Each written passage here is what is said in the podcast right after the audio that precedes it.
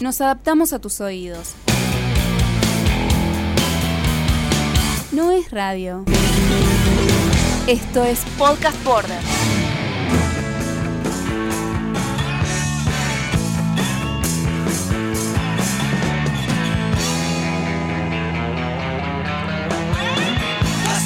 Arrancamos un nuevo episodio de Rock Show después del gran episodio fulminante, ¿no? Hablando sobre el documental Get Back. Hoy tenemos un nuevo capítulo junto con mis amigos Fran Romano y Toño Vázquez desde Hidalgo, México. ¿Cómo andan, chicos? Buenas, Seba. Buenas, Toño. ¿Cómo va? Bien, chicos, ¿ustedes qué tal? Bien, la verdad que sobrevivimos a esto de las, de las críticas y los comentarios de la gente, ¿no? Con respecto a Get Back. Por, por suerte fueron buenas, buenas críticas, ¿no? Buenos comentarios también. Por suerte. Nos achuraron, esperábamos capaz que nos maten, pero bueno, no, sobrevivimos a la guerra. Sí, estuvo bueno, la verdad que sí. Le, agradecemos a toda la gente que nos ha escrito y también a todos los que han compartido el, el podcast de Rock Show en estas este, estadísticas eh, anual que hace Spotify, ¿no? De los podcasts más escuchados. Hemos estado en los primeros cinco puestos de varias personas, así que le agradecemos a todos por, por estar del otro lado escuchando cada, cada semana un nuevo episodio. Hoy tenemos algo que me froto las manos porque es algo que lo estábamos esperando hace un montón. Yo conozco mucho a esta persona, o por lo menos en un momento teníamos eh, compartíamos grandes jornadas eh, laborales hablando de música y él me ha enseñado bastante. Pero hoy dije, ¿qué pasa chicos si nos metemos en este mundo? Escuchen, ¿eh? esto es McCartney. Hoy nos metemos con McCartney clásico, ¿eh? Qué lindo esto, ¿eh? ¿Te acordás, Fran, cuando hacías danza? que ponían esta, esta música. Ponían, Me ponía el tutú. te todo ponían el tutú, boludo. Sí. En punta de pie todo. Sí. Hoy trajimos un especialista, ¿no? De los creadores de Queremos saber si Maca canta bien, traemos un profesor de canto. Queremos saber cómo toca el piano Maca, traemos un profesor de piano. Hoy traemos a Efraín García, es pianista, hace, bueno, compone por supuesto, además realiza eh, videos, ¿no? Audiovisuales, es un tipo muy completo, fotógrafo creo que también es. Efra, ¿cómo estás? Bienvenido a Rock Show, ¿cómo andás? ¿Cómo andás, Seba? ¿Qué tal? Buenas. Buenas a los demás muchachos, Antonio y Franco, que los conocía por vos indirectamente. Ahí está. Ahora los veo ahí. Ahí está. Bien, bien, acá estamos. Eh, antes que nada, bueno, gracias por tu invitación, por recordarte y, bueno, por abrirme las puertas un poco a este, a este mundo de, de lo rock sinfónico, ¿no? Rock clásico, como uno quiera llamarlo, ¿no? Esas incursiones. Y la verdad que sí, porque Paul McCartney es el tipo que nos va obligando y nos va llevando a todos esos sonidos, ¿viste, Efra? Porque él se mete con la música electrónica, escuchamos electrónico, se mete con y así.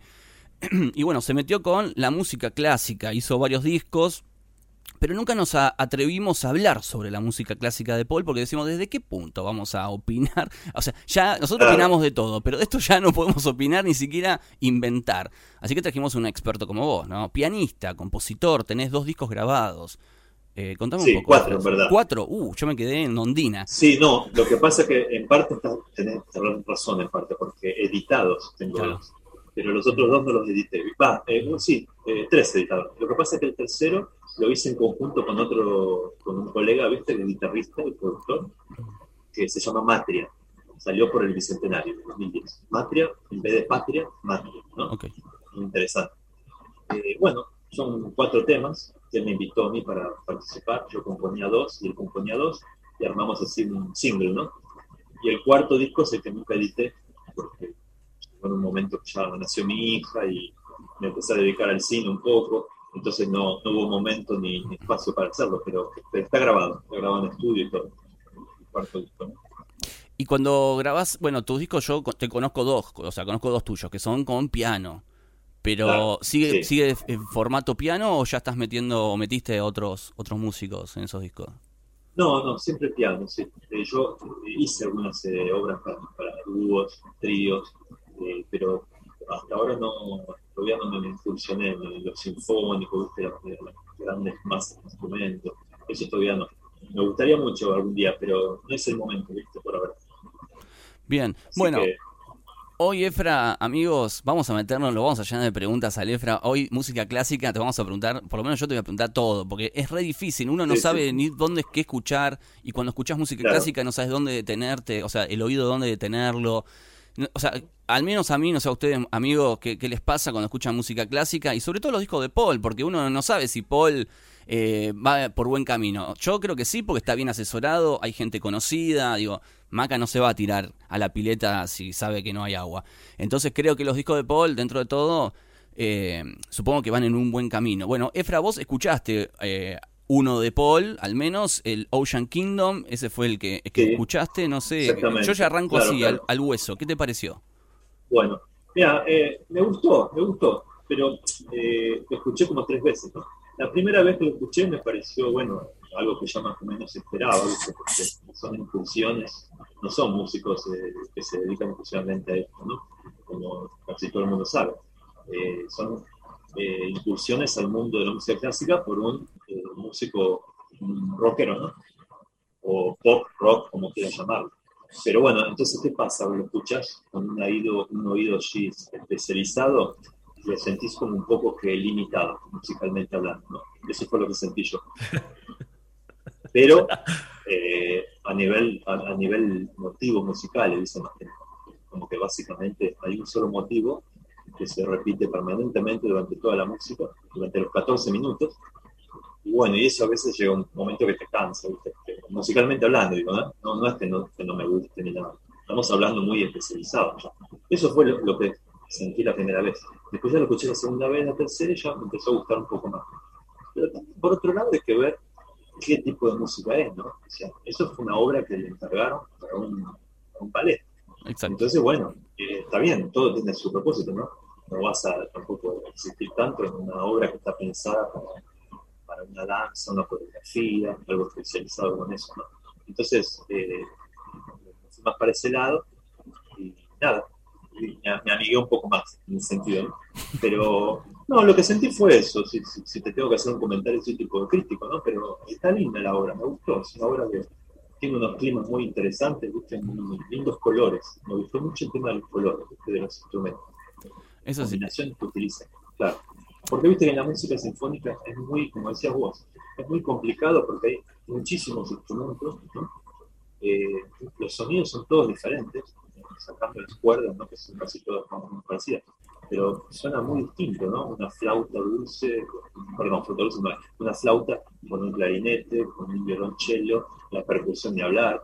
Entonces, el saber mezclar todos esos sonidos es un arte también, ¿entendés? Es un arte y muy difícil. Ahí está la maestría también de los compositores. Que hay una, hay una materia en la música clásica que se estudia que se llama orquestación. Ajá. Supuestamente deberían estudiar los productores, porque ahí te enseñan cómo funciona cada instrumento, cada uno de ellos, y cómo se mezclan entre ellos también, ¿viste? Es complicadísimo, la verdad que no es nada fácil. Claro, por eso es- te digo. Eh, Claro, eso te, eso te, que- te quería preguntar, Efra, porque digo, estamos hablando de, de Paul McCartney y, y todos sabemos que él no, no lee música, ¿no? Estamos en lo Claro, correcto. eso te iba a decir, que a mí me sorprendió porque no, no sabía eso. Me acabo de enterar estudiando un poco sobre él. Bueno, Ese detalle no lo sabía. claro, él no lee, ninguno de los Beatles leían música, tocaban, digamos, por, no sé, eh, eran... no Tocaban sé, de oído. de oído, Oído. de oído. Claro. O sea, oído. Salvando las distancias, ¿no? Yo no soy Paul McCartney, pero creo que en la música clásica casi que estamos parecidos. Eh, o sea, no sabemos. Eh, digo, ¿se puede hacer una obra desde cero? Digo, yo me imagino a McCartney cómo... ¿Cómo se arma una obra, no sé, como el Ocean Kingdom, por ejemplo, que vos ya lo, lo- lo escuchaste? Claro, Digo, ¿cómo, cómo claro, armás algo si vos no tenés esos conocimientos que acabas de mencionar, Efra? ¿Cómo, cómo se encara un proyecto así? ¿Tenés idea? O sea, ¿cómo- Mira, eh, por lo que yo estuve, por lo poco que leí, que tampoco hay tanto, ¿no? Eh, y lo que me imagino, eh, es como sentido común, ¿no? Para mí que, bueno, ya sabemos que él trabajó con asistentes, ¿no? Asistentes que son muy buenos. Eh, primero el productor, pero bueno, eso no es tan, el productor generalmente no, no es tan especializado en música. Si bien sabe mucho, pero a veces no tiene nada que ver. Pero sí con un eh, orquestador, como te explicaba recién. El orquestador es la mano derecha, sería, por ejemplo, él se sienta, él lo puede tocar en el piano, en el bajo, como quiera, con los instrumentos que él domina, y le dice a su mano derecha, mira, yo quiero que en este momento, por ejemplo, aparezca la flauta, y haga esta línea y la toca en el piano, ¿no? Entonces, eh, el asistente le va a decir si se puede o no, qué notas debería usar, cuáles sonarían mejor, con qué instrumento podría acoplarse para lograr un timbre más lindo, un color, ese tipo de cosas, ¿entendés? Porque si no es imposible, ¿cómo sería? Todo, como decir, al azar, ¿no? Salga lo que Dios quiera. Sí, claro. Mira, yo, a mí, yo tenía una duda, perdón que te interrumpa, Seba, pero arrancaste diciendo como que al ser una obra de un rockero o alguien que no está, que no está metido en, el- en este mundo, es- siento que estás diciendo como que es, para, para el término argentino, medio grasa, o sea, como que es algo básico, o sea, Frank, es una obra eh, básica para, para el género o para todo esto, el mundo clásico. No, no sé si, ¿cómo te puedo decir? Eh, no sé si la palabra es tan básica, porque tampoco quiero que se mal- malinterprete, ¿no? Porque no, no se trata de sacarle el valor, no, no viene por ahí. No, la no, no, para Te nada, digo no, como- pero capaz eh, la- si la- vos te el pones- pensamiento que tiene él, viste, de, de- de- Claro. de- quiero hacer esto y capaz es algo básico y no es nada Totalmente, claro, y no es... totalmente, sí. Como te digo, eso fue algo que sentí yo, ¿viste? Sentí yo para mí, para mí mismo. Me hubiese gustado, a mí, a mí, ¿eh? No se malinterprete. Me hubiese gustado por ahí un poco más de riqueza motívica, por ahí, ¿no? Otros motivos musicales por ahí dando vueltas, que se funcionen. Pero eso es algo más, eh, otra armonía, otros acordes un poco más osados, ¿no? Algo así. Pero nada que ver, o sea, yo, yo no es crítica, ¿eh? es un comentario. Porque yo en mi música también no soy, no soy eh, nada osado en cuanto a la armonía. O sea que alguien podría también escuchar mi música y decir, sí, pero eso es muy básico, los acordes. Por decirte algo, ¿no? Es un gusto, me parece que cada uno trabaja como se siente más cómodo, ¿no? Y también el momento, lo que está buscando. Pero eso fue lo que sentí al comienzo. Después caí más en la realidad de qué tipo de obra era, ¿no? para qué estaba pensada, con qué fin. Era estrenar un, un ballet ¿no? York. Y bueno, a todo el tema de la coreografía, todo entonces me parece que es un tema más visual y eso. Me gustó mucho en cuanto a eso, en cuanto a lo que logró, en cuanto a sonidos, colores, como que transformar eso en lo visual. Yo me imaginaba algo así como música de película. Ah, No sé si se entiende. sí, sí, Eso sí. me lo imaginé yo. De hecho, me hizo acordar a varias películas, ¿no? a varios compositores de películas. Entonces, bueno, yo lo, lo veo por ahí, ¿viste? Lo veo por ahí. Eh. Sí, porque McCartney viene, viene desde el 65, 66 en aquella película de, de Family Way que trabajó con George Martin. Eh, ahí es donde yo creo que él entiende un poco más por dónde va toda esta parte de sonorizar una música con música, digamos, clásica. El Family Claro. Way es eso. Eh, y después tiene el atrevimiento eh, con el libro por oratorio, con el Eche Cormeum, con el Standing Stone también. Claro. Esta es una parte, como, bien dices, de, de ballet, aunque entendiendo lo que nos comenta sobre la orquestación, eh, hay que a veces que entrar un poquito eh, en el detalle y no como crítica, pero simplemente McCartney no escribe todo, ¿no? Se, se alía con John Wilson, Claro, que él claro. también estuvo trabajando en todos estos proyectos que estamos diciendo y probablemente es como en como lo que estábamos platicando en el programa pasado, chicos, en Get Back. Llega McCartney y claro. dice, ah, es que a mí me gustaría que dijera que eso no era la, la, la, la, la, la, y el orquestación Exactamente, sí, sí, lo pasa, exactamente. lo transcribe, ¿no? O sea, esa es tal vez la idea de McCartney a la música clásica. No sé si estoy diciendo una barbaridad, pero Sí. debe de haber el lado técnico que le ayude a esta, a esta parte. Claro. ¿Sabes qué pienso yo? Eh, ahora que te escucho, está muy bueno lo que decís. Yo pienso que, eh, primero que todo, para comentar de algo, criticar o lo que sea, ¿no? Habría que ver directo la fuente, ¿no? Porque me parece que no falta respeto hacia la persona, hacia el músico. ¿Qué sería eso? Ya que no podemos estar con él personalmente, eh, una entrevista seria donde le pregunte, ¿cómo hizo usted para componer este disco o este trabajo? ¿Cómo hizo? Que él cuente ahí me parece que, pero sin eso no tenemos herramientas creíbles, ¿no? Para, para, Claro, lo, lo para que, opinar. el Podemos decir lo que nos parece nosotros. Claro, No. claro. el, el Pero tema yo pienso que va por ahí. Yo, yo, si tuviera que elegir una forma, me parece que es por ahí. Él tiene un asesor, porque nosotros discos que también hizo el clásico, también tuvo otro asesor. Entonces estamos en lo mismo. Sumado a que no sabe, eh, sabemos que no escribió música, entonces no es prácticamente imposible hacer una obra así. No, claro, sin es- conocimiento. A menos que sea un genio, ¿no? Que se levante y diga, me iluminé. Sí, sí, sí. No, bueno, lo, lo que vos decís, Efra, es cierto. De hecho, en lo, en lo que nosotros nos basamos, por, por ejemplo, es viendo algunos documentales donde él está dentro de un estudio con George Martin, que sabemos que Martin eh, Sí. hacía este, música, Arreglos. claro, arreglos este, orquestales y de todo esto. Y de bueno, hecho, justamente, ves, claro. ahí el aprende- gran trabajo que él, él empieza con Martin, me parece. él empieza, él empieza Claro, como a ma- mamar, a ma- mamar eso. Exacto. Y, y hay videos, hay momentos, y no solo de la época de los Beatles, sino también el sino ya más grande, donde él hace lo que dice Toño, ¿no? Que le hace con la boca, le hace los gestos de los instrumentos, como, como, claro, él dígalo con mímica, Como- ¿no? Es como un bebé, Sí, es como, como un bebé, que decir algo y no puede. Es que porque es un idioma. Claro, claro. Esto, esto que hace, Sí. esto de componer y escribir música es un idioma y él está como muy afuera de todo eso. Así todo logra estos discos, obviamente con ayuda, por supuesto, si no es imposible que lo haga. Pero Claro, digo, claro. un disco, ¿cuánto, cuánto tarda más o menos? Claro, esto es, no, capaz que depende, ¿no? Pero más o menos una obra de ese tenor como el Ocean Kingdom, por ejemplo, más o menos, ¿cuánto se tarda en, en armar toda esta obra? Bueno, a McCartney le habrá salido el doble, porque hasta que traduce lo que él quiere, el otro interpreta, ¿no? Pero digo... Y andás a ver, eso no hay forma de saberlo, ¿no? Como te digo, solo hablando con él o, Claro. o que él lo diga en algún momento real, ¿no? Pero eso depende de cada uno, ¿viste? Cada compositor, los tiempos. Es muy relativo. eso. Sí, Hay compositores que escriben, que escriben muy rápido, ¿no?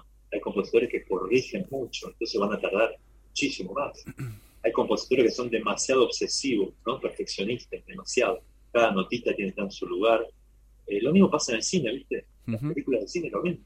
Vos cuando ves una, una gran película que es como una obra de arte, eh, vos vos cuando sabés de la- las partes del cine, ¿no? La, la- la filmación, el sonido, todas las, las distintas partes, ¿no? Eh, la dirección de arte, todo, vos te das cuenta si el director que está metido es una persona realmente como que obsesiva, ¿no? Obsesionada con lo que hace, súper perfeccionista, o no. Vos te das cuenta. Y por eso están los grandes directores y los directores más comerciales, o los más, ¿no? Segunda línea, así. Acá pasa lo mismo. Y vos escuchando, cuando uno sabe música, ¿no? Y tiene el oído, sobre todo, eso que hablamos como por teléfono, ¿viste? sí. el tema del oído, que es tan fascinante, el oído tan desarrollado, vos, vos detectás cosas que la mayoría de la gente no detecta, ni siquiera las, no las ve, digamos. ¿no? En el cine pasa lo mismo. Vos ves una película, hay formas de una película. ¿Cómo podríamos, este, Fran, eh, diferenciar entre estas obras de McCartney? Porque si no es rock, todos decimos que es música clásica, ¿no? Y esto de los del ballet tal vez no es música clásica, tal vez el oratorio es más vocal, tiene más, este, más No. ópera, por así Sí, sí. decirlo, eh, y tienen algunas historias. ¿Cómo podemos diferenciar entre eso, la música de cámara, las orquestaciones, un, este, un ensamble? Mm. ¿Cómo, cómo, Claro. cómo, cómo podemos separar toda esa parte? Bueno, mira, sí, en general eh, está bien, es correcto ponerlo en el gran rubro de música clásica, ¿no? Porque es la música sinfónica y también por el lenguaje, ¿no? Entonces es un lenguaje bastante... La música de película, bueno, la ponen como música de película, pero también tiene, tiene bases clásicas, ¿no? Todo lo que es los acordes, la armonía, ¿no? La orquestación, como decíamos antes, es la parte que estudia la combinación entre los instrumentos, todo eso. Pero bueno, una vez que estamos en el rubro música clásica, ahí aparecen las distintas agrupaciones ¿no? de, de instrumentos, que se agrupan por instrumentos. Ah. Primero tenés el instrumento solista, que es cuando hay uno solo. Por ejemplo, vas a un recital de piano o cualquier instrumento solo, guitarra, cello, eso es un solista, ¿no? Se dice solista. Música para instrumentos solo, uno solo. Solo viene de uno, ¿no? Después vienen los dúos, cuando hay dos instrumentos, los tríos, cuartetos, quintetos, sextetos, y ahí vamos hasta nonetos, ¿no? No sé si se acuerdan, eh, Piazzolla tuvo un noneto, eh, Miles Davis también, las grandes agrupaciones, ¿no? De jazz, quinteto, noneto, bueno, distintas cosas así. Y después ya pasamos a las agrupaciones más eh, orquestales, más grandes, ¿no? Mucho más música. Entonces ahí vienen, por ejemplo, la camerata, como la camerata Bariloche, ¿no? Acá en Argentina. Eh, camerata es un grupo pequeño eh, de orquesta, ¿no? De- generalmente de cuerdas, camerata, ¿no? Son violines, violas, chelos y contrabajo. Esa es una camerata, con pocos músicos. Después pasamos a la orquesta, y ahí viene la orquesta sinfónica, o la filarmónica, que eso depende, ¿no? Es un mismo tipo de orquesta, ya son orquestas grandes, de 100 músicos. Y todo eso está dentro ¿no? de, la, de la misma música erudita, digamos, mejor dicho. ¿Sabes qué? Hay un concepto que es mejor, que esto a la gente que generalmente no tiene mucha idea, pero es bueno aclararlo, porque da para mal, malinterpretación. Música clásica está mal dicho, ¿verdad? Ah. Porque clásica significa, para la música erudita, ¿no? Significa un periodo de la música, que es justamente el periodo donde existió Beethoven, Mozart, Haydn, ¿eh? siglo XVIII, 1700, por ahí, 1750, por ahí. ¿Qué pasa? Cuando termina el barroco, ¿no? Claro. Ahí empieza el clasicismo. Entonces, ¿qué pasa? Si yo digo música clásica, estaría en- encasillando un periodo de la música erudita. ¿No? Entonces, es más correcto decir música erudita. Ah, mira. Si tenés que. Ya. Es más correcto. Bueno. claro. Ya nos cambiás, ya es como que ya nos cambiaste todo el paradigma de la música con esto que me estás diciendo. O sea, somos- o sea, todo el tiempo estuvimos hablando mal. Que, que es que claramente lo que estás explicando Sí. es cierto. O sea, porque No, sí, sí. un. Sí, no, es tremendo. Pero bueno, pero ¿sabes qué pasa, Franco? Es, es, no, es, no por eh, culpa de nadie, es un tema de mala información. Claro. Mira. No te lo enseñan en la escuela, y todo el mundo dice música clásica, música clásica, pero no estaría bien dicho. Pero tampoco está bien, a veces dicen música seria, pero ahí entramos en una discusión. ¿Qué es música seria? ¿Qué es música eh, Claro. seria? Eso ya me parece otra cosa, no me gusta mucho. Prefiero, si hay que elegir, erudita, ¿no? Entonces, bueno, porque si no, ¿entendés? Porque la música erudita tiene varios periodos, ¿no? Es como la pintura, la historia Claro. vamos de la historia. Entonces, primero viene el Renacimiento, el Barroco, viene el Clasicismo, después viene el Romanticismo, después viene el Impresionismo, ¿no? el Post-Romanticismo y después viene la música siglo XX. Y dentro de esos grupos hay subvariantes, también subgrupos, o sea que es bastante complicado. Claro, está buenísimo. es. Está buenísimo. Sí. Ocean Kingdom. Hoy estamos con Ocean Kingdom. ¿eh? Le contamos a la gente que si les gusta esto de Efra, cómo nos explica, cómo nos analiza, cómo nos enseña, porque es un erudito. Porque está, él, él es parte de la música erudita. ¿eh? Es un erudito. Bueno, Eh, ¿sabes qué pasa también? Eh, yo soy profesor, Sí, soy claro. profesor hace 33 años. Sí, sí, me apasiona enseñar. Entonces, Es no puedo evitar, ¿viste? Cuando alguien me dice algo o sale algo, yo tengo que decir porque me, me encanta que la gente No, me encanta. sepa correctamente todo, ¿no? Como es. Yo tengo un recuerdo, Efra, no sé si vos te acordás. Ya cuento el recuerdo. Voy con esto. La gente que nos ponga abajo si quieren que hagamos una segunda parte con algún disco. Elijan qué disco de las de los de los de música erudita de Paul McCartney quieren que Efra este, no, nos comente. Hoy estamos con el Ocean Kingdom. Efra, perdón, ¿eh? Ya te vamos a dar hono- honorarios por este momento, pero... eh, Ocean Kingdom, ¿dónde entraría entonces dentro de la música erudita con todo esto que vos acabas de mencionar? ¿Dónde lo ubicamos? Ah, claro, sí, sí, sí. Me olvidé de decir, eh, me fui por, por las ramas y me olvidé del tema de Antonio que comen- comentaba eso.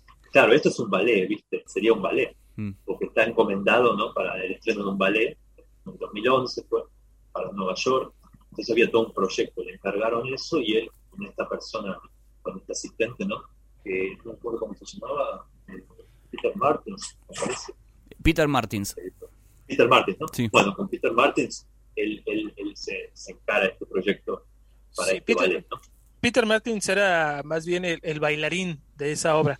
Él Ahí es está. quien lleva toda esta parte. John Wilson es Claro. quien está en los arreglos. Y la condu- eh, bueno, lo que es, Ah. me imagino que es como el, el director. Sí, y la el London director de orquesta. Classical Orchestra está bueno, interpretando. Y Andrew Colt es en la parte de la orquestación Ahí eh, está. en este disco. Y bajo, es. la, Perfecto, y bajo, y bajo la producción de John Fraser, que no es la primera vez que trabaja con Paul. Eso también es una ventaja para el Ocean Kingdom, porque Paul ya viene trabajando con este productor, porque se ve que Claro. entiende entiende cómo, cómo leer la, la, la mente de Paul, ¿no? Porque Paul debe venir con unas ideas. Quiero que suene esto acá. quiero- Paul a lo grande, Claro. ¿eh? Paul no te va a venir con tres músicos, cuatro músicos. Paul quiere la, cam- Sí, la camerata. Sí, sí, La- sí. Y es que, y es que decía Efraín hace un rato eh, los colores. ¿Cómo, si yo, no sé, me pongo en la piel de McCartney y digo, quiero que esto suene como un ocre, un atardecer, ¿cómo, cómo se interpreta esa parte de los colores? ¿Qué, qué colores encuentras? ¿Cómo, ¿Cómo encontrar esos colores para la gente que no estamos tan relacionados con esto? No, mira, verdad no sé si son colores. Yo dije colores por decir una forma, ¿no? Pero ¿cómo te puedo decir? Son como estados de ánimo, ¿viste? Eh, Hmm. Son colores para el oído, ¿cierto? Porque una vez ve las notas y todo, no ve con el oído. Pero, ¿cómo te lo podría explicar? Es difícil. Eh, Bueno, a mí me pasa... texturas, ¿no? Texturas, la A mí- pintura. ese A mí me pasa con, con Seba, que luego platicamos de música black metal. A mí el black metal Sí. me, transfier- me transmite frío. Porque ese es su, nacimiento, es frío, es, es- son Claro. batallas en la nieve, son cosas así de lo que hablo, Mira. pero aparte tiene que ser un black metal muy crudo, muy determinado Sí. para claro. saber que ese es, ese es frío, ese, ese es el black metal de verdad. Lo- No sé si también por ahí pasa con la parte de la música clásica. Toño, eso, eso pasa también en la música en general, te digo, ¿eh? Eh, lo que dice Efraín es totalmente cierto. Se habla eh, textura rugosa, cuando te dicen tiene una textura medio rugosa, que capaz que es granulado, o que es granulado. eh, y muchas veces colores, eh, muchos, muchas personas que mezclan hablan de colores. Cuando quieren dar, un- dicen, no, Claro. algo brillante, o algo capaz, lo- lo- algo rojo, o, o como decimos, algo frío, algo azul. Entonces, muchas veces relacionan esas cosas para dar un contexto, para explicarle a alguien qué, qué quiere, a qué quiere llegar, ¿no? En cuanto, mucho se usa más en texturas, ¿no? El tema del rugoso, eh, que raspe, que brille, que Liso, así- ¿no? Liso también. liso, es que exactamente. Exactamente, ¿no? Hay varios cosas, términos, eh, claro. Después hay uno que es medio lodo, cuando hablan tipo lodo es que se pasta todo, entonces Claro. hay muchos términos que se usan en la música como para que el otro te entienda, porque con texturas es mucho más fácil, porque no, no compartimos el mismo oído, Claro. entonces vos a darle una textura Ah, ok. Le das una, un, un- un- le da, por lo menos pueden entenderse más o menos eh, por dónde va. Estoy en una masterclass, señor, señor Sebastián Rufo. Charla TED, sí, yo también, a mí me gusta escucharlos, me encanta Sí. cuando saben mucho de un tema y uno puede ir este, sa- sacando, digamos, este, dudas. Yo tengo una, una duda que esto te lo pregunté y justo viene a raíz de una de algo que iba a contar, de una anécdota de que cuando trabajábamos juntos, me acuerdo, seguramente vos, Efra, no, te- no lo recuerdes, yo lo, esa, esa charla que tuvimos la, la, la guardé con, con mucho cariño, porque me acuerdo que de una vuelta salíamos del trabajo, nos fuimos caminando por, por Palermo, eh, yendo cada uno a su, a su colectivo, pero decidimos caminar hacia las paradas más lejanas, ambos, charlando. Para me- seguir conversando. para seguir conversando, pues estaba muy buena la conversación. Y me acuerdo que me habías comentado y hablando sobre, bueno, los músicos de, de- del 1700, qué sé yo, y en un momento mencionaste esto de los movimientos, el opus, estas cosas extrañas que nosotros, Ah, para mí sí, es extraño, que lo vemos, por ejemplo, en el, en el Ocean Kingdom está, obviamente, ¿no? En el Ocean Kingdom hay movimientos, pero después si me voy a otros discos de Paul, está el opus no sé cuánto, ¿qué es los movimientos? ¿Qué es el opus? ¿Por qué vemos ese tipo de, de nombres de canciones en los discos de música Claro. erudita? Sí, bueno, eso es porque la música clásica se, se- se estableció así, viste, desde un comienzo, como que los movimientos, empecemos por los movimientos. Los movimientos son, son partes en la que está dividida una composición musical, ¿no? Que no todas tienen movimiento, por supuesto. ¿no?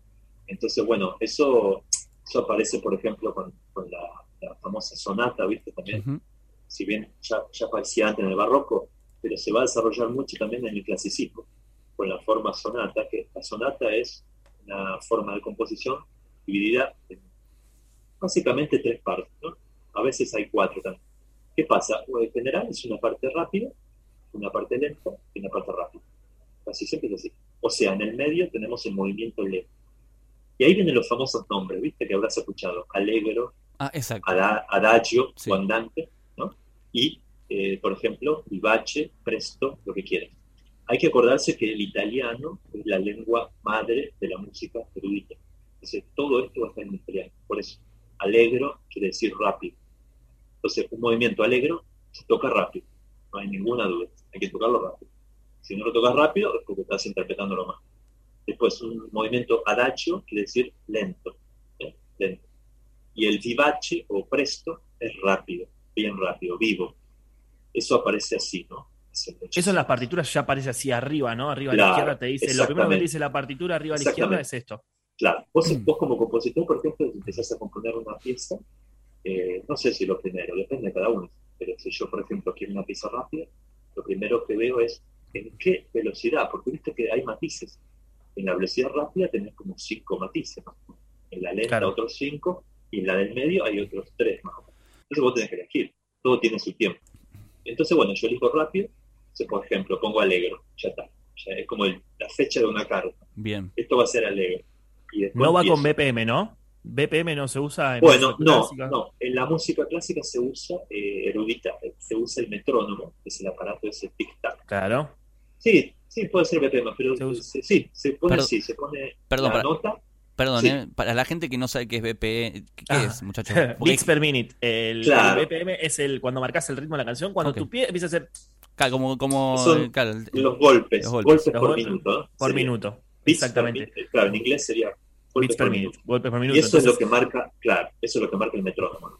eh, el mm, en la música, en la música, en la música que escuchamos nosotros, eh, muchas veces está marcado por el, bombo y la batería, el, y Claro, el redoblante. claro, el baterista se pone el metrónomo, pa, por lo su- general. eh, no, Claro. todo, eh, ¿Todos? eh, a ver, pasa que la batería en general es un instrumento que tiene que marcar el ritmo, tiene que llevarlo. Entonces el baterista es el que más tiene que estar clavado a esto, dependiendo de la obra, ¿no? Muchas veces son, son Sí. elecciones de estética y de, de- de sonido, ¿no? Porque capaz te conviene que se corra un poquito de- del, del, del clic clavado. Entonces, son situaciones, ¿eh? Entonces, muchas veces sí, el baterista es el que debería llevar, muchas veces los bateristas en vivo están llevando clic en sus auriculares, o sea, el clic es el, el, Claro. el metrónomo, entonces son El situaciones... metrónomo, ahí está. Exactamente, el metrónomo. Y el bajo Entonces, también, ¿no? A veces el, el bajo, bajo- lleva. El bajo es un instrumento muy rítmico, ¿no? Porque, Exactamente, porque son los que marcan, est- están marcando la base, ¿no? Entonces, para, son los que se, los, después viene la guitarra y se apoya en la- cuando tiene, cuando entra la batería, cuando mete un, poner un platazo a la batería, que es muchas veces donde Claro. cambia. Entonces, son, son cosas muy importantes, ¿no? El tema del tempo es totalmente importante. sí, Y- es fundamental. Sí, es fundamental. Y acá también viene un tema muy importante para los músicos que es que, que- que no le dan mucha bolilla, ¿viste? El mantener, mantener el- lo que uno llama el pulso. El pulso estable es importantísimo, muy difícil. Casi no muchos lo logran, ¿viste? Durante toda la obra, ¿no? Digo yo. Esto va para todo, ¿no? Sea rock, pop, folclore, tango música clásica. Porque la tendencia, ¿viste? Como uno es un ser humano, la tendencia es emocionarse, por ejemplo, ponerse ansioso y eso, ¡pum!, sonaste. Te lleva a correr, a correr, ¿viste? Es Por otro esa. lado, viene una parte difícil, peligrosa, que te puedes equivocar. ¿Qué pasa? Al revés, te tiras para atrás, ¿eh? atrasás. Entonces, esas dos, con esas dos cosas tenemos que pelear permanentemente los músicos, ¿no? Hay que estar ahí en el medio, el equilibrio, como todo esto. Por supuesto que hay momentos que uno se permite tirar para adelante, para atrás, obvio, si no sería robótico todo. Pero hay que mantener el pulso es fundamental. Yo a mis alumnos les enseño eso desde la primera clase porque eso vale, vale oro. Bien, entonces, eso, mm, Seba, pensar que todo esto también, eh, muchas veces los productores, ¿no? Deciden si tocamos, ponele, en- yo estoy hablando de rock, ¿no? No conozco tanto tema clásico, ¿no? Pero ponele, muchas veces en el estudio se decide no tocar con clic porque los músicos no se pueden adaptar al clic, ¿no? Entonces Claro. tienen que seguir la Claro. batería. Entonces, eh, son muchas, es una cosa, re- yo te diría que esta de las cosas más importantes que hay en la música. Yo prefiero un baterista que clave el clic, o sea, que se clave bien en el metrónomo, a que empiece a tocar cualquier cosa Bueno. y sea una bestia tocando rápido. yo me metí. No, y lo- perdón, eh, Lo eh, escuchamos, perdón, perdón, Seba, lo escuchamos mucho en los conciertos de McCartney, que es que el tss, tss, tss, tss, todo el Bueno. tiempo, todo el, todo el concierto se oye ese Claro. Es que te va, él te va a marcar, él te está marcando el tempo de la canción, Claro. ¿no? Entonces, para que sepan los de la banda, a ver, ya Sí, tantos conciertos, claro. inclusive, inclusive cuando dice tres conejos, en un Claro. árbol, o sea, se sigue escuchando aunque él esté hablando, ¿no? Es Fíjate muy marcado que- eso. Fíjate Sí. qué importante será, en todo sentido, para todo tipo de música, que eh, los directores de orquesta, ¿viste? Eh, a veces, ahora no tanto, eh, con la mano, ¿viste? Con la mano marcan, o con la batuta, que la batuta es la mano, ¿viste? Marcan el tiempo, ¿no? Eso Claro, no es cualquier cosa, ahí está el pulso, cada compás se marca de una forma distinta. ¿Para qué sirve eso? Eh, por lo menos un compás marcan antes, para que todos los músicos sepan la velocidad, o sea, el tempo, ¿no? con la que se va a tocar esa música. Porque por más que la ensayemos 10 veces, alguien te tiene que recordar. Y en el campo del rock o el jazz a veces viste que también se escucha, como dice Tony, el un, ¿no? Tsi, pum, empieza. Pueden ser cuatro, tres, lo que sea. Pero esa cuenta es para que ordene a la velocidad todo es parejo. Porque si no, uno entraría un poquitito más rápido que el otro y así, y ya no es lo mismo. ¿Entendés? No, yo quiero agregar que una vez me puse un auricular de un baterista con el metrónomo. Era re difícil, loco. Yo digo, ¿cómo tocas con ese tic, tic, tic, tic, tic, tic, tic, tic? Eh, Se ¿Cómo haces para- Sí, sí, estudiar, sí, me imagino. Es por, Son eso, horas y horas. Es por eso que cuando el baterista es bueno, uno dice, es un relojito tocando, ¿no? Porque como que no atrasa ni se adelanta. Claro, es un reloj. Claro, Da la hora justa. Eh, sí. Difícil. verdad. Se nota eh, cuando hay muchos. Esto, esto es una, esto ya es una pregunta mía, pero ya no tiene nada que ver con McCartney esto. Pero cuando uno ve estas grandes orquestas llenas de, de instrumentos y un violinista se equivoca, ¿te das cuenta? ¿Se dan cuenta? Siempre me pregunté eso, porque son Bueno, tanto. digo, ahí- ¿Qué está tocando este hombre? Acá viene entonces lo, lo que yo te decía, lo, para mí lo que es maravilloso del oído humano, ¿no? Eh, cuando uno lo desarrolla a niveles, ¿no? Yo estoy, yo estoy mucho con eso en estos últimos años, ¿viste? Sí, Trabajando incansablemente y logré llegar gracias a Dios, ¿no? Logré alcanzar un, un nivel de oído muy alto, ¿viste? Cuando vos llegas a... Sí, por lo general sí, se dan cuenta, porque es muy fácil, ¿no? Cuando es un violín, si no tocas en el medio de todos, estás tocando los mismos, es muy difícil. Pero cuando tenés el oído muy preparado, sí, pues, bueno, no es que sean 10 violines juntos tocando lo mismo, te das cuenta. ¿no? O si uno va una milésima fuera de tiempo, ¿viste? Que es lo que te decía recién, también te das cuenta. Sí, sí es todo un tema. Efra, ¿vos tenés oído absoluto? No, no, ese es otro tema también. Que eso es un tema por lo que hay que hablar mucho, porque la gente está muy mal informada. Eso te iba a decir. Es como, es como un mito. Como un mito. Claro. Es el un- absoluto. es- claro, es, es Es algo algo- bueno tener eso. es algo fascinante el absoluto, porque ¿qué es el oído absoluto? El oído absoluto es nada más que memoria, ¿ok? memoria auditiva. Exactamente. ¿Qué quiere decir? Que la persona en general se nace con eso, se puede desarrollar, pero en general se nace. Entonces, ¿qué pasa? La persona, sepa de música o no, vos le tocas una nota, por ejemplo, un do en el piano, y él lo reconoce como do, ¿ok? Eso es oído absoluto, reconocer la nota con su frecuencia exacta, ¿ok? Es como ver un color, un color y reconocer exactamente el tono de color, no el rojo, el tono. Claro. Rojo escarlata, no es lo mismo que rojo. Te conoces todo el pantone. eh, El de- pantone, de- no me salía la palabra, el Sí. pantone. Eso es lo oído absoluto. ¿ok? Ahora, eso es fantástico, ¿no? Es, es fascinante. Ahora, ¿sirve realmente o no sirve para cosa? ¿A qué nivel sirve? Y mira, no es gran cosa lo que sirve, la verdad. Porque es como decir, para un pintor, ¿para qué le sirve tener un ojo absoluto? Es parecido, ¿no? Claro. O sea, Claro. es, es fascinante, pero ¿lo vas a usar vos para componer a eso? No. ¿Lo vas a usar para tocar mejor? No, tampoco. ¿Para qué sirve? Para, para un asado que le tocan el. No, no, es, toca- es una cosa, eh, es una Es cosa una, fascinante. en un asado Es buenísimo. Sí, por eso Te empiezan a preguntar para- todo. O sea, a ver qué toco, ping, te hacen así. tiran eh, No, estás Sí. tocando un, un vaso, al- claro, rompen un vaso en el piso. ¿Qué, qué, qué nota es? ¿Viste? Están todos jugando con Claro, ahí está, exacto, para eso sirve así. Para A. Charlie Sí, García, Charlie García lo que hacía es ponerle, te golpeaba así en el pecho y te decía Claro. qué nota tenés adentro. Claro. Sí, Hacía sí, eso sí. y le contaba hacía eso Sí. con la gente. Eso lo escuché yo, sí, eso lo escuché. Bueno, pero ¿entendés lo que voy? No es muy útil que digamos. para... Sí, te puede servir, para otra cosa que te puede servir es para eso sí lo útil música. Para escuchar una melodía, una canción, lo que sea, y vos estás en... que fue lo que le pasó a Mozart cuando era chiquito. Pero ese ya era monstruo. Mozart era chiquito, el papá lo lleva a una iglesia y escuchan que están pasando una, una música coral, con coro y orquesta, ¿no? Se llamaba Miserere, como un oratorio bueno, algo así muy lindo, pero muy difícil, porque era voces y orquesta. Bueno, él tenía, no sé, siete años, por ahí. Vuelven a la casa y al día siguiente parece que el padre lo escucha que no se está tocando algo en el piano. O no, escribiendo, escribiendo una partitura. Y miran así y era, estaba escribiendo el oratorio que había oído a la tarde. Pero todas las notas, ¿eh? como, no sé, cinco voces distintas al mismo tiempo no lo podían creer. Y bueno, y ahí te das cuenta que para eso sí te recontra sirve, ¿no? Porque además de una super memoria Hmm. y de saber música, tenés un super oído también absoluto que te sirve para. Tengo un montón de preguntas para Efra. Tengo un montón. Te voy a hacer una, Efra. Te voy a hacer una de las tantas.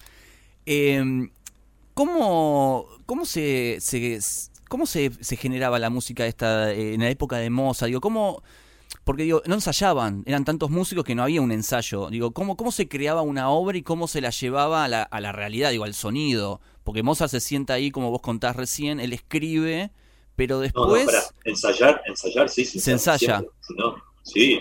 Eh, para componer quizás no, pero para cuando vas a dar un concierto sí, pues si no sería un caos. Claro, ¿cómo, cómo- claro, Sí, ¿cómo sí. era el proceso de Mozart, por ejemplo, de que se sentó hasta... Porque si no, ¿no? Digo... o sea, ah, el proceso de composición. Claro, porque uno va escribiendo, escribiendo, escribiendo y, y- va teniendo todos los instrumentos en la cabeza, digo, cuando Sí, empieza sí, a escribir, escribir, Sí, escribir. Bueno, a eso es lo que voy, ¿ves? O sea, de nada te sirve tener un oído absoluto si vos no tenés toda esa capacidad creativa, ¿no? O sea, yo creo que el oído absoluto es, es algo positivo, por supuesto, pero es, una, es un ingrediente dentro de un montón, ¿cierto? De muchos. Pero quizás no es más importante, ¿no? Porque también hay casos que hay músicos con oído absoluto que no son los mejores músicos, y también hay otros que no tienen oído absoluto, que son fantásticos, ¿viste? Hay casos a patadas director de orquesta, concertista de piano, hay de todo. Entonces no, una cosa no quita la otra. Pero a nivel compositivo de Mozart, bueno, sí. Lo que pasa es que Mozart era un genio. Sabemos que él compuso sinfonías cuando era chiquito. Qué locura. Como- casi que no hay registros en la historia. De hecho, hay un chiste, que no sé si es cierto, eh, una broma que viene un alumno de Mozart y, le dice, bueno, ¿cuándo puedo componer mi primer sinfonía? Y Mozart lo mira como si le falta mucho, muchísimo para hacer eso. Dice, pero si usted compuso su sinfonía cuando tenía 10 años, pero yo no le, pre- no le pregunté a nadie cómo hacerlo. Esa fue la respuesta de Mozart. Es, es genial eso, ¿no? Tremendo. Y ahí te demuestra la genialidad de él. Claro, él, él nació así, ¿viste? Hecho, Tremendo. tocaba dos instrumentos de chico, Claro. violín y piano, No, dos, y daba conciertos, y componía. Entonces, ¿cómo, cómo, cómo explicas eso? Un chico de ocho años. claro, Es un don, ¿no? Es un, es un extraterrestre de aquellos Sí, tiempos, totalmente. creo. o sí, sea, sí. Sí, no, son no, muy no. pocos, son muy pocos muy, en, el muy pocos. ¿Cómo, cómo, es, ¿Cómo ves tú desde tu perspectiva de esta música erudita? eh, a veces uno en el rock entra alguien ajeno a este género y no lo vemos con tan buenos ojos o nos cuesta un poco más de trabajo. ¿Cómo el rockero entra a estos géneros tratando de llegar a esa música erudita? ¿Cómo lo toma la gente que lo escucha un poco más? Digo, porque en el 2007 Sting y Paul McCartney están contendiendo Mm. por un premio a música clásica. Lo gana Sí. Paul McCartney, pero dices, bueno, Sting y Paul McCartney, ok, sí son muy buenos rockeros, son muy buenos músicos, pero ojo, están entrando en un terreno diferente. ¿Cómo, cómo se toma esa parte? Y mirá, ahí yo, yo no sé bien de ese detalle del premio, pero justo, justo nombraste algo que yo quería hablar justo en el día de hoy un poco, para por lo menos tocar el tema, Ujú. que es el caso de Sting. Sting también es otro gran músico que incursionó. Y te acordás, Seba, en ese momento eh, había salido ese disco como que con canciones eh, tipo renacentistas, ¿te Sí, acordás? claro. Con, con músicos tipo tocando el laúd. Sí. Una cosa muy, muy linda, a mí me gustó mucho ese disco. Me acuerdo de eso, ¿no? Songs for the Labyrinth se llama el disco. Ahí está, sí. Un disco muy, muy bien logrado. Sting es otro gran músico que también en otro momento incursionó por el jazz también. Cuando se, se junta con unos músicos infernales y arma el disco de grandes éxitos, ¿no? Eh, ese de tapa medio celeste. Eh, Sí. Unplugged, ¿no es? No Unplugged, sí, con grandes éxitos. Puede ser, eh, sí, yo me acuerdo del jazz. Bring in the Night que hace algunas cosas de jazz, hay uno con, con Mal Evans también que, que, que hace de, de- de jazz. Pasa que Steam Sí. viene, son todos músicos de jazz que después se metieron en el punk rock o en el- la new Claro. wave y toda esta, o sea, son pibes que vienen con, Claro. un- con una preparación nada que ver, ¿viste? Tienen con otro, otro. Y después hacen lo que quieren, es como, ¿no? O sea, manejan Fórmula 1 y después se suben en un auto cualquiera de calle que la- Sí, claro, lo claro. estacionan, el lo estacionan sí. sin mirar, claro, es como Claro. que... Sí, a mí me parece, lo que decía Antonio, a mí me parece muy positivo. No sé cómo lo ve la gente pero a mí me parece muy positivo y es más, eh, hasta necesario, diría yo, incursionar. Porque viste que la música clásica es la base del. Como para la danza, el ballet clásico. Si vos no aprendes ballet clásico, vas a bailar bien, sí, pero los, los grandes aprendieron clásico, ¿no? Porque tienen mucho más. Sí. herramientas. no, Yo lo veo así. ¿Qué, qué- te pasa, Efra, cuando seguramente te ha llegado, te ha llegado a tus oídos la frase los Beatles son como eh, Bach, los Bach de ahora, digo, es música clásica de, de ahora. Eh, ¿Había similitudes entre Bach y los Beatles, digo, en cuanto a lo que aportaron a la música? Digo, ¿por qué siempre se usa eh, esa, esa frase, ¿no? Ah. Para, para describir a una banda de rock muy buena que puede ser como Bach o como Beethoven. ¿Por qué te que dicen son los No, sí. Beethoven? Claro, se me, se me hace que, no estoy seguro en lo que voy a decir, pero se me hace que es por un tema de, de analogía. Por decir, Bach está considerado el padre de la música, el más grande, Ah, como ok. Dios. Ok. Yo lo tengo así, por ejemplo, y por lo menos y siempre va a ser así para mí. Porque por muchas cosas, ¿viste? por todo lo que hizo, por lo que compuso, por lo que generó, por todos los músicos que van a influenciarse en él, pues, ¿no? Inclusive los discos de él, ¿no? Que tienen la, la misión, entre comillas, de llevar el estilo del padre para futuras generaciones. Y todos, el propio Mozart, todos, todos van a, a beber de, ese, ¿no? de esa fuente. Me parece que tendría por ahí, me parece, ¿no? Por, por- por todo lo que generó el fenómeno Beatles, ¿no? En su momento. Sí, bueno, los Beatles... No solo por lo mediático de los fans, que fue impresionante, sino porque la música en sí, ¿no? Eh, Los rockstars, ¿no? Sí, yo- En verdad empezó Elvis. Elvis fue el primer rockstar. Sí, ¿no? eso es cierto. Si Yo creo, vamos, después viene, después fue vender a los Beatles. Yo creo que es pero por- es más o menos. No, pero yo coincido con que decís. Yo creo que es más por una cuestión de, de esto de re- revolucionarios que son y cómo cambiaron cosas. Pero. Sí, porque si, si fuéramos al, al- al- a la palabra tal cual, a lo literal, digo yo, se podría pensar, relacionarlo con Bach sería rela- relacionarlo con el contrapunto. El contrapunto en la música es cuando hay dos voces o más que se mueven en distintos caminos. Es algo que él fue genialísimo, ¿no? Por eso está considerado el padre del contrapunto. ¿no?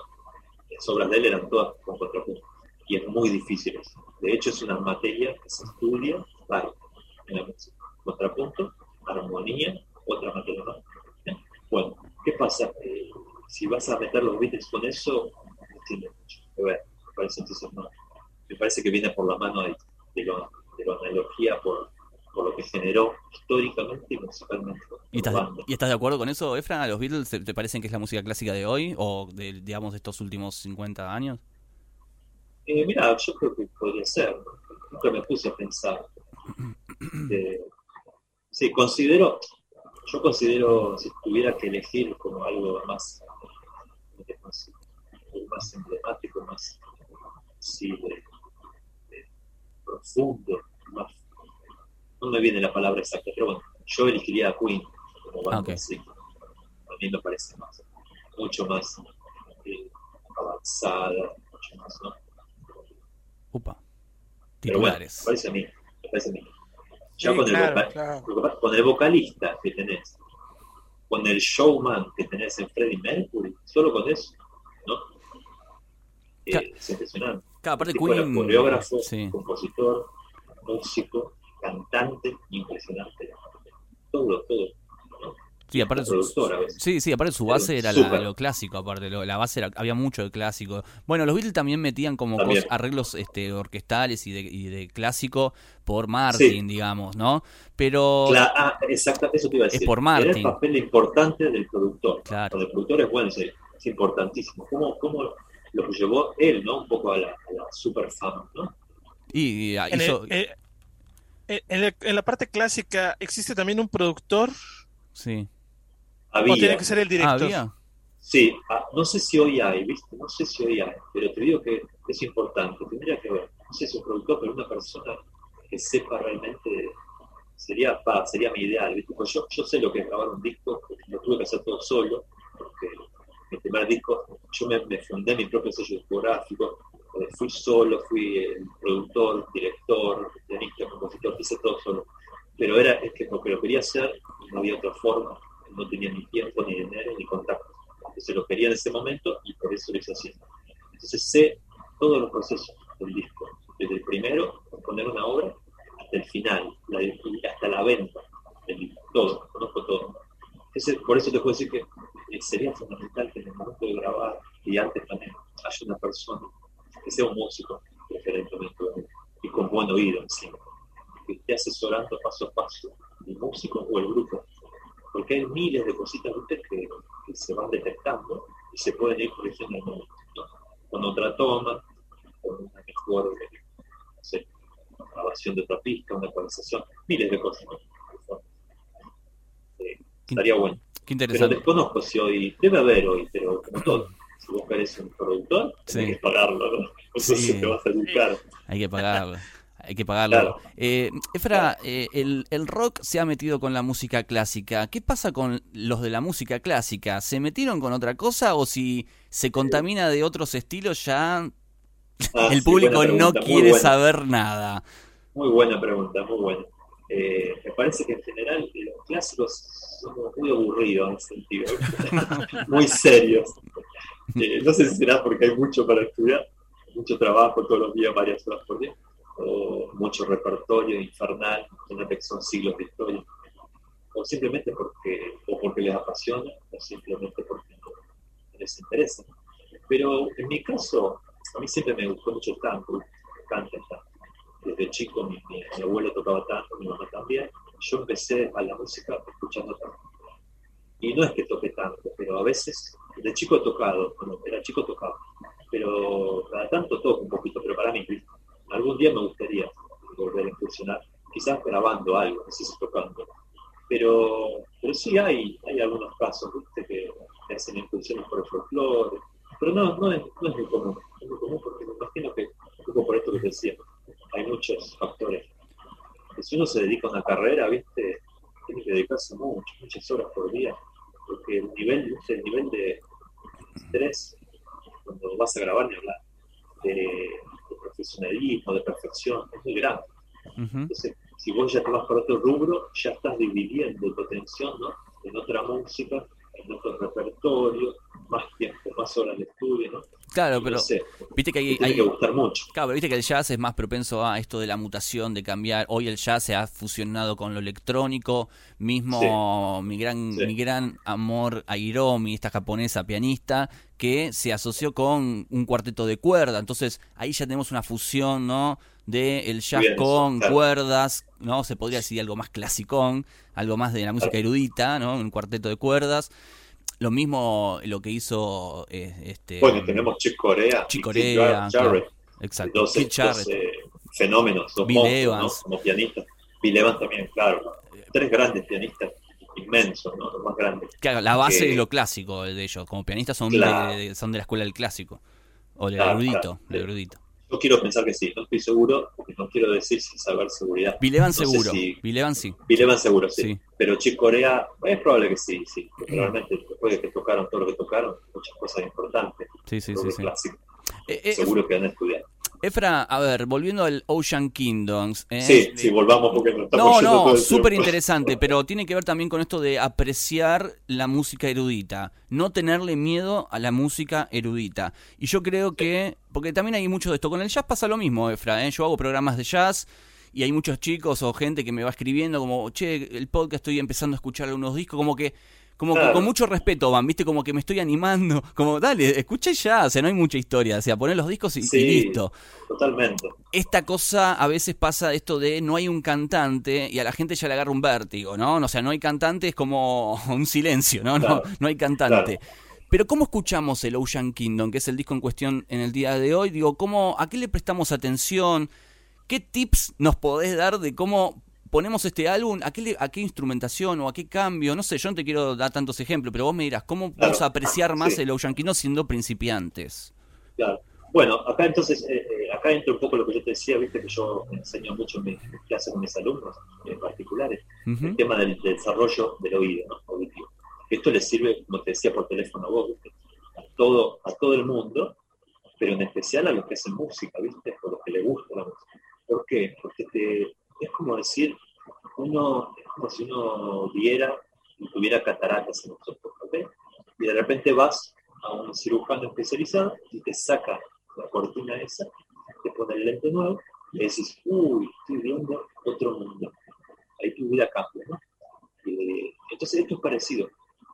Lo que pasa es que es gradual. No, no existe ese cirujano, lamentablemente, que, que te abre el oído en un día. Ojalá. Entonces, ¿qué pasa? Eh, te va abriendo el oído y vos vas reconociendo un montón de cosas, porque no solo viste un instrumento, vos reconocer ritmos, eh, colores, como decíamos, decía Antonio, entonces, ese tipo de cosas. Eh, velocidades, Ujú. como hablábamos con Franco, con el tema del clic, el tempo, miles de cosas. Y es un viaje de no retorno, ¿no? Que es lo que yo he estado contando que había en estos últimos años logrado.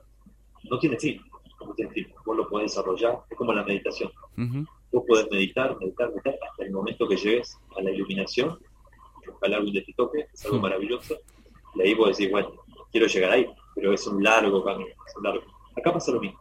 Entonces, ¿qué, la cosa es tapar el oído. Entonces, para empezar, por ejemplo, para este Ocean Kingdom, eh, es una pieza, es una pieza que está, dura 14 minutos, está armada todo en una gran parte, ¿no? No tiene movimientos esta pieza. ¿ok? Eh, empieza con las cuerdas, ¿no? Escuchamos las cuerdas, los violines, el, el sonido muy bajito. En la música clásica se dice piano. Piano. ¿Vos vas, poniendo? Voy poniendo si querés. Sería buenísimo. Ah, buenísimo, sería excelente. Sí, sí. Ahí yo los voy guiando. A ver. Entonces, claro. Ahí están las cuerdas, ¿ves? Ahí suenan las cuerdas. Los violines, muy suavecitos. Y esto podría ser, como hablábamos con el tema de la velocidad, esto podría ser un adagio, ¿ok? Un adagio. Es un tiempo lento en la música. ¿ok? Y yo me tomé, me tomé el, la, la- me tomé el trabajo de, de medirlo con el metrónomo, bueno, hace falta porque. Y acá eh, la negra es 60. El BPM son 60. ¿eh? Es como el tic-tac del reloj. Si vos, si vos sentís, imagínate el tic-tac del reloj mientras va tocando la música. Ese es el pulso. ¿ok? Un, dos, tres, cuatro. Un, dos, ahí va. Esos son, son como si fueran. ¿Ves? Cada nota va en un pulso. Y, ahí aparece el primer motivo musical. que Yo decía, es esas notas que hacen las cuerdas. ¿eh? Qué lindo. Ahora, ahora sí, me lo voy a comprar este. No lo tenía Efra este. Ese es el motivo musical. Eh, es como si fuera el embrión. De ahí va a salir toda la obra. De ahí va a estar armada toda la obra. Son tres notas nada más. ¿eh? Sol, La, Fa sostenido. ¿Ok? Esas son las tres notas.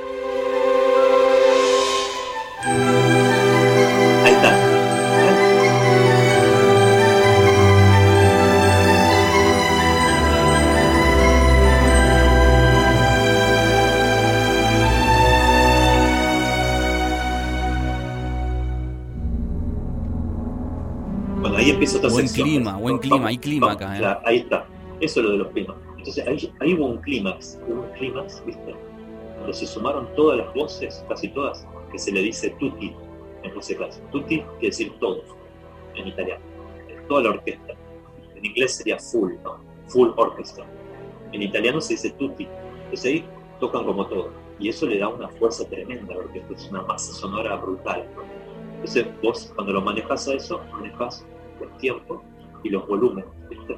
Y eso te puede llevar a un clímax, como pasó recién. ¿Hay algún shite así que, que es típico que se usa? Cuando arrancamos el podcast, vos contaste que había como cosas medias.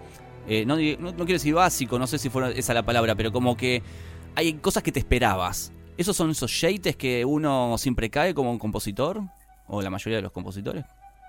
Eh, En el rock, ¿cómo sería, Ya, ves, chicos? ves. En el rock, un shade en el rock. O sea, es. Un, y puede ser algún riff muy conocido o algún tipo de. O el batero, alguna- el Algo muy AC/DC, Algo de AC dice que ya siempre esperas que sabes cómo va a ir esa guitarra de Ah, pero digo un AC/DC. shade, Claro. un shade de muy- todos los músicos, de todos los guitarristas, o de un batero, el pa, Claro. pa, pa, pa, pa, pa, pa, pa. Ese, ese lo hacen siempre, Sí, sí. boludo. Claro, no, puede haber, pero no sé si hay uno solo, ¿viste? Pero acá sí, y esto fue lo que me hizo acordar, lo que me hizo pensar, ¿viste? La primera vez que la escuché, que yo le había comentado, lo pensé como música de película, ¿viste? Mm, claro. Ajá. La música de película es muy común eso, ¿por qué? Porque el, el motivo es el leitmotiv, ¿viste? Tanto se escucha la palabra leitmotiv, bueno, eso en verdad viene de la música clásica, ¿eh? Les, Ah, tengo, les tengo las noticias. Ah, Eh, mira, el leitmotiv. si no me falla la memoria, no estoy tan seguro, pero casi seguro que sí. Viene de Wagner, de Richard Wagner. Claro. ¿Por qué? Porque él fue el que agarraba básicamente uno o dos motivos transformaba en obras enormes, de una hora de duración. enorme. El fan, eh, Una canción, una canción que tiene mucho leitmotiv en el rock es África de Toto. Ah, mira. Ah, África de Toto África. tiene, tiene todo el tiempo el. Como pum, tiene tecladito ese y cada, se repite todo el tiempo. Entonces la canción te viene quedando ese teclado en la cabeza que es lo Sí. que va repitiendo y se lo conoce como leitmotiv. Ahí tenés, eso es un leitmotiv, claro. Eh, es como una célula madre, ¿no? un embrión, te digo yo, con lo que se va a armar toda la obra.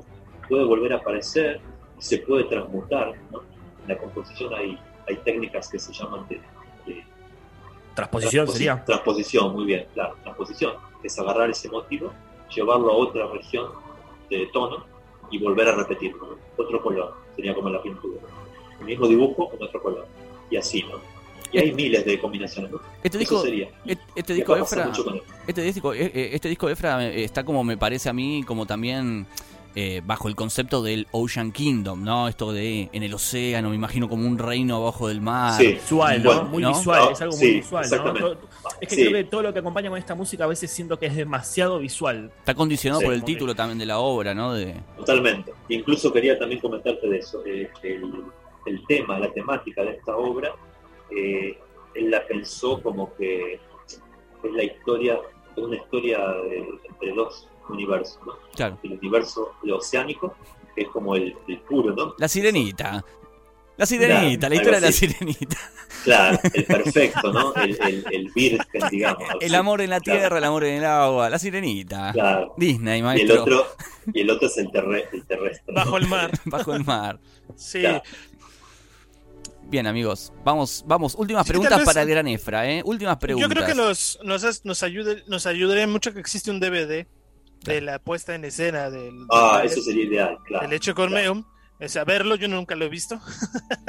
verlo y entender un poco más ahí, porque sí, es, es como, no sé, todos conocemos ese ballet del el Cascanueces, ¿no? Identificamos algunas escenas, cosas así. Claro. Sí, yo creo que sí. Un no ballet lo estamos tenés tan- que ver, lo tenés que ver, es visual. Hmm. ¿viste? Claro, claro, claro. Lo podés Es- escuchar, pero es como una ópera. La ópera, no, es peor que la ópera porque la el ballet tiene cosas visuales, tiene coreografía. Pero la ópera se puede escuchar solamente. Pero también, si la vas a ver a la ópera del teatro, es otra cosa, porque es es como una obra de teatro con música, ¿viste? Quiero, quiero que escuchemos juntos cómo termina estos cuatro movimientos, ¿no? El movimiento 2, que yo, Moonrise. Mi- Miren cómo termina esto, amigos.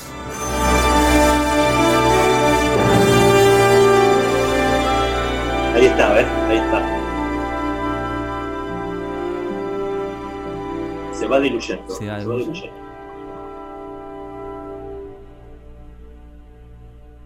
Se va diluyendo y termina, ¿sabes cómo? Termina como empezó. La obra es cíclica, es una obra cíclica. Empieza suavecito con las cuerdas, tiene todo su apogeo, su clima, su sección, y de- después de ver Uy, ¿qué pasó ahí, cómo eh? marcaste, ¿Vieron, ¿vieron bueno, eso? después de eso, No, miren, vamos a Claro. poner de vuelta, miren, miren, miren.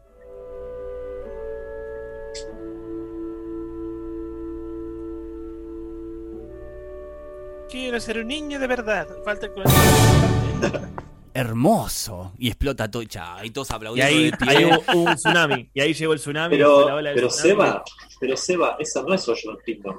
¿Eso es Ocean Kingdom? Este es Ocean Kingdom, sí. ¿Seguro? Sí, sí, sí, sí. ¿Qué parte? ¿Qué Eh, parte? Moonrise. Movimiento 4, Moonrise. Ocean Kingdom eh, dura 14 minutos la obra entera, ¿no? Todo, ya hicimos todo mal. problema.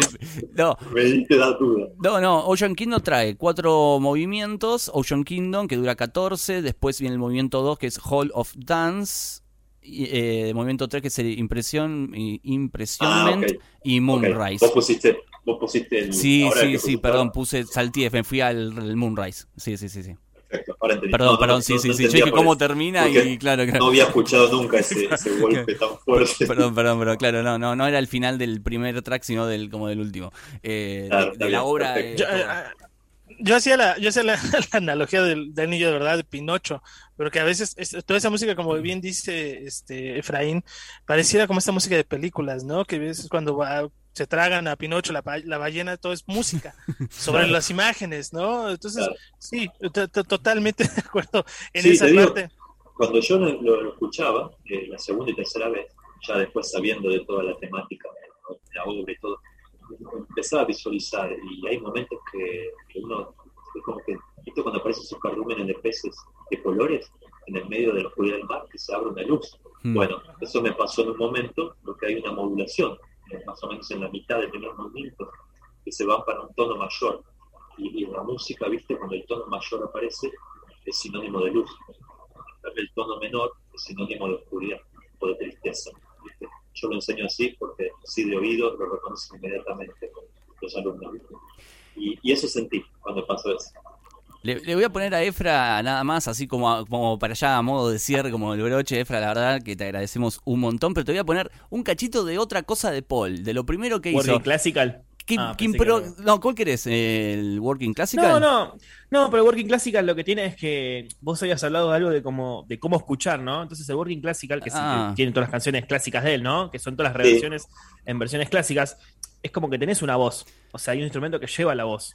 Claro. Entonces es como muy fácil escuchar Y ese ese disco comparado a fácil, todos claro, los otros. ese es fácil, ese es fácil. facilísimo. Ese lo podemos, sí, ese es re fácil ese. No, le Es re fácil porque vos tenés, porque vos vas haciendo la melodía, o sea, lo que va haciendo, hay un instrumento que va haciendo todo el tiempo la melodía de la voz. Claro, es como la guía, ¿no? Exactamente, entonces es un disco muy fácil como para, para adentrarse, ¿no? Capaz es como la- el puntapié para meterse en todos los otros discos. Y sí. Claro, puede ser. sí, sí. ¿Qué es este?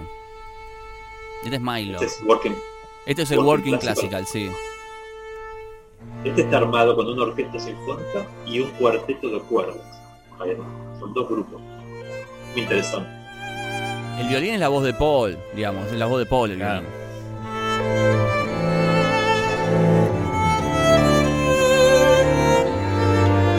Este es fácil, chicos. Este está bueno para arrancar, Claro. porque este es fácil, este es facilongo. Pero bueno, yo digo Es verdad, sí. Un nivel más avanzado, ¿no? Eh, sí, estoy viendo canciones de Paul. Sí, son todas conocidísimas. El andante lamentoso del Liverpool oratorio. ¿Cuál? Perdón. Andante lamentoso. Número track. Decime el número track. Liverpool. Ah, el número de track. Ah, es... No, tiene 400 Ah, canciones. Yo no ay. sé. la- no, no lo puedo encontrar así. es, mucho. Sí, no, no, un tiene un montón. montón de canciones. No, no, no lo voy a encontrar ni en pedo así. No, no, tiene un montón. Eh, Pero vos querías, vos qué querías hacer. El 20 se va. el 20 se va. es mo- del El disco track 1. Eh, Sí. El movimiento. eh, sí.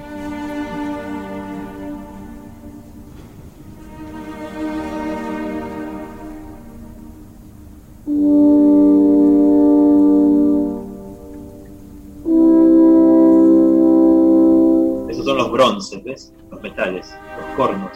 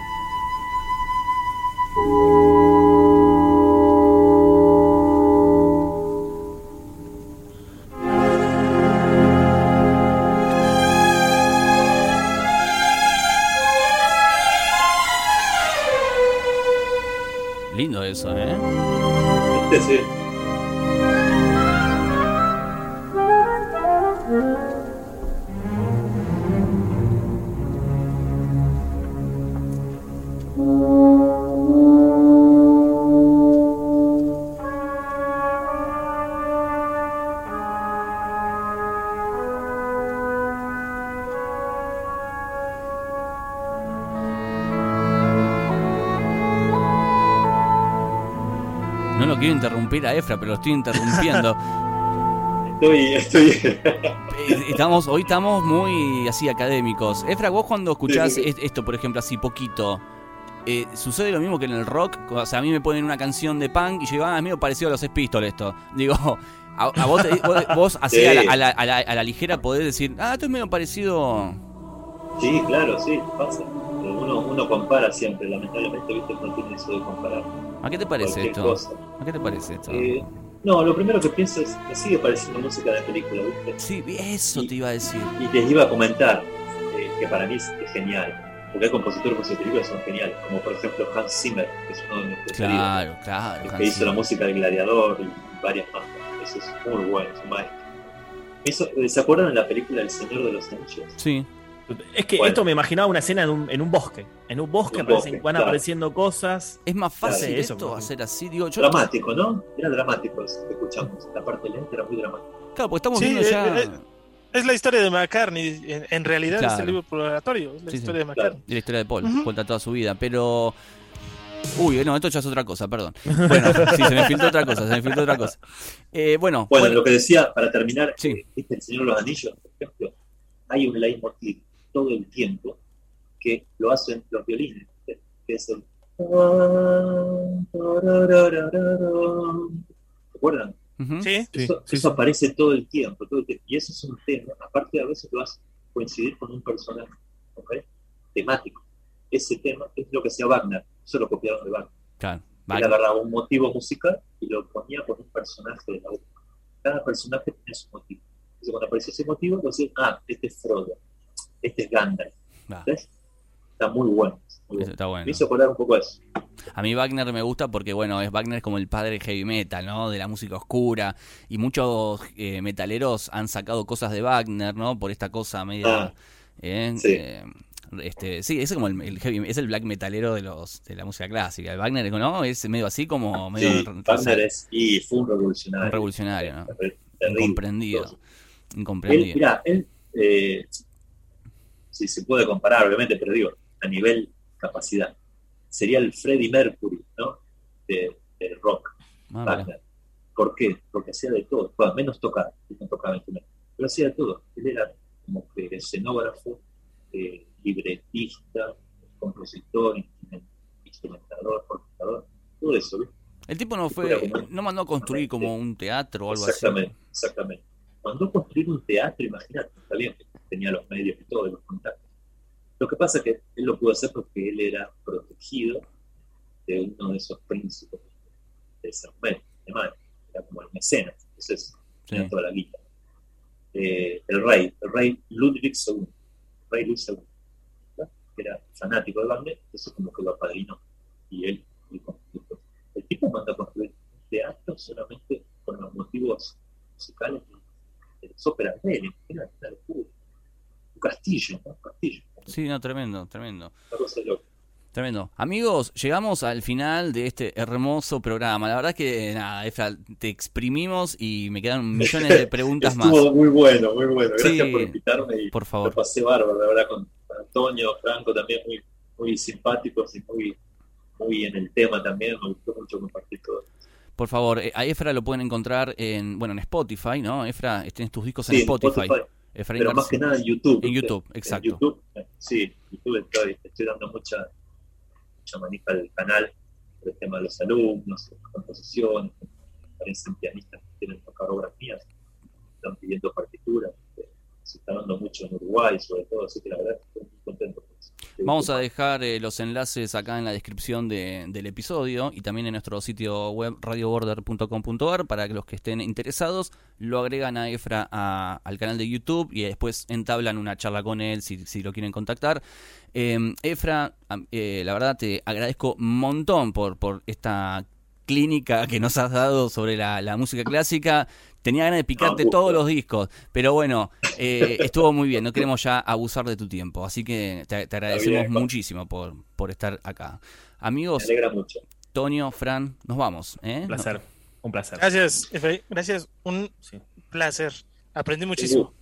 Bueno, me alegra muchísimo. Sí, la, el- Gusto y un gran abrazo para todos. la última para cerrar. Recomendanos un disquito de estos pibes eruditos. Uno a uno para romper. Las cuatro estaciones de Vivaldi es un buen disco para arrancar. Justamente, justamente es. Muy bien. Ahí está, bueno, bueno. ¿qué como- El, el mejor para empezar. Y sí, viste, El es que mejor bueno, para empezar. Buen alumno, señor. Gracias. Seba. Y yo, tra- yo tuve muchos, muchos, un par de años esenciales, te diría, aprendiendo Te de, de sacaste, Efra. te sacaste un 10 hoy. Gracias, bien, eh, aprendí. No fue en vano esas ocho, esas jornadas de ocho horas de, de lunes a viernes. Bueno, les mandamos un abrazo Un a abrazo. todos. Nos vemos la semana que viene. Adiós, chau.